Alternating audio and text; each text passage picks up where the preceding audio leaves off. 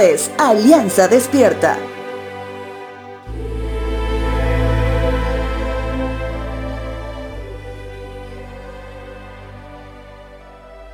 Recordemos que si hablamos del regreso del pueblo cautivo de Dios por el entonces gran imperio babilónico, y si hablamos también de la reconstrucción del templo de Jerusalén, el libro de Nehemías es el que nos dice mucho sobre estos temas. Esdras, el autor inspirado al que se le atribuye este libro, menciona en el capítulo 6 que una vez finalizada la reconstrucción de la muralla, esto había causado una gran impresión, tanto para los que veían la muralla por dentro y por fuera. Recordemos que los muros perimetrales en los tiempos bíblicos no solamente delimitaban zonas, sino también la diferencia que se tenían con los de afuera, diferencias sociales, culturales y por supuesto religiosas. Libro de Nehemías capítulo 6 versos 15 al 16 dice lo siguiente. Así que el 2 de octubre, a los 52 días después de comenzar la obra, se terminó la muralla. Cuando se enteraron nuestros enemigos y las naciones vecinas, se sintieron aterrorizados y humillados se dieron cuenta de que esta obra se había realizado con la ayuda de nuestro Dios.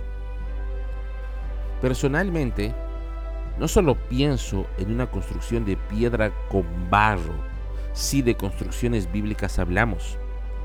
Podría pensar también en una forma moderna de hacerlo con cemento, fierro y ladrillo, que hoy son parte de las torres de más de 100 pisos que se encuentran a lo largo del mundo son edificaciones que realmente intimidan, ¿verdad?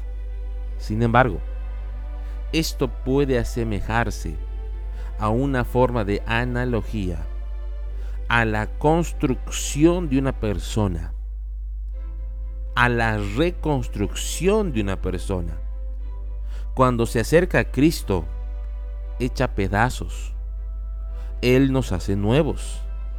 Y cuando la última pieza está puesta en su lugar, debemos darnos cuenta de algo muy importante, que esa obra ha sido realizada por nuestro Santo Dios. Una obra que tiene un propósito, una obra fortificada, que ahora debe ser prudente para cuidar la nueva edificación. Nehemías capítulo 7 versos 1 al 3 dice lo siguiente. Cuando se terminó de reparar el muro, se colocaron los portones en su lugar y se eligieron los guardias de las entradas, los cantores y los ayudantes de los sacerdotes. A mi hermano Anani lo nombré gobernador de Jerusalén y a Ananías lo nombré jefe del palacio del rey, porque podía confiar en él y además respetaba a Dios más que otras personas. Les dije que no debían abrirse los portones de la ciudad antes de la salida del sol y que debían cerrarse al atardecer, antes de que los guardias se retiraran. Además, les ordené que nombraran guardias de entre los que vivían en Jerusalén, algunos para los puestos de vigilancia y otros para vigilar desde sus casas.